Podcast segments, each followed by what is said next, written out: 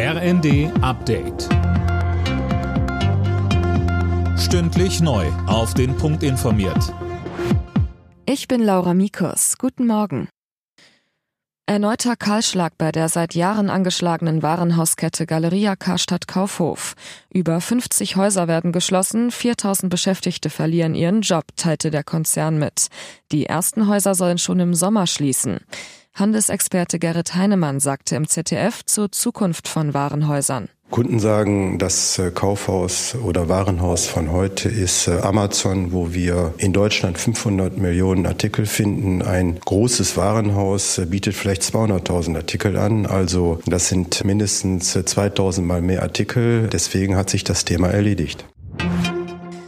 In kommunalen Kliniken, Pflegeeinrichtungen oder auch beim Rettungsdienst müssen sich Patienten heute und morgen auf eine Notbetreuung einstellen. Der Grund Warnstreiks. Mehr von Alina Tribold. Dazu aufgerufen hat die Gewerkschaft Verdi, um im Tarifstreit des öffentlichen Dienstes weiter Druck zu machen und gegen das Angebot der Arbeitgeber zu protestieren. Darin wird von Beschäftigten in Kliniken und in der Altenpflege gefordert, dass sie auf Lohn verzichten, wenn es dem Betrieb wirtschaftlich schlecht geht. Von Verdi heißt es eine echte Provokation und schlicht respektlos angesichts der Belastung für die Beschäftigten, insbesondere in der Pandemie. Lehrermangel, marode Schulen und Co. Bundesbildungsministerin Stark-Watzinger hat heute und morgen zu einem Bildungsgipfel eingeladen. Allerdings hagelte es vorher Absagen.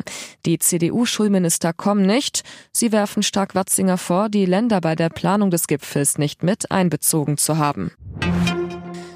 Nach der Pleite der Silicon Valley Bank in den USA sieht Finanzminister Lindner keine größeren Risiken für das Finanzsystem. Das sagte er in Brüssel.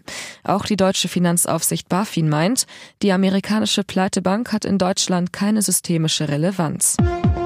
Alle Nachrichten auf rnd.de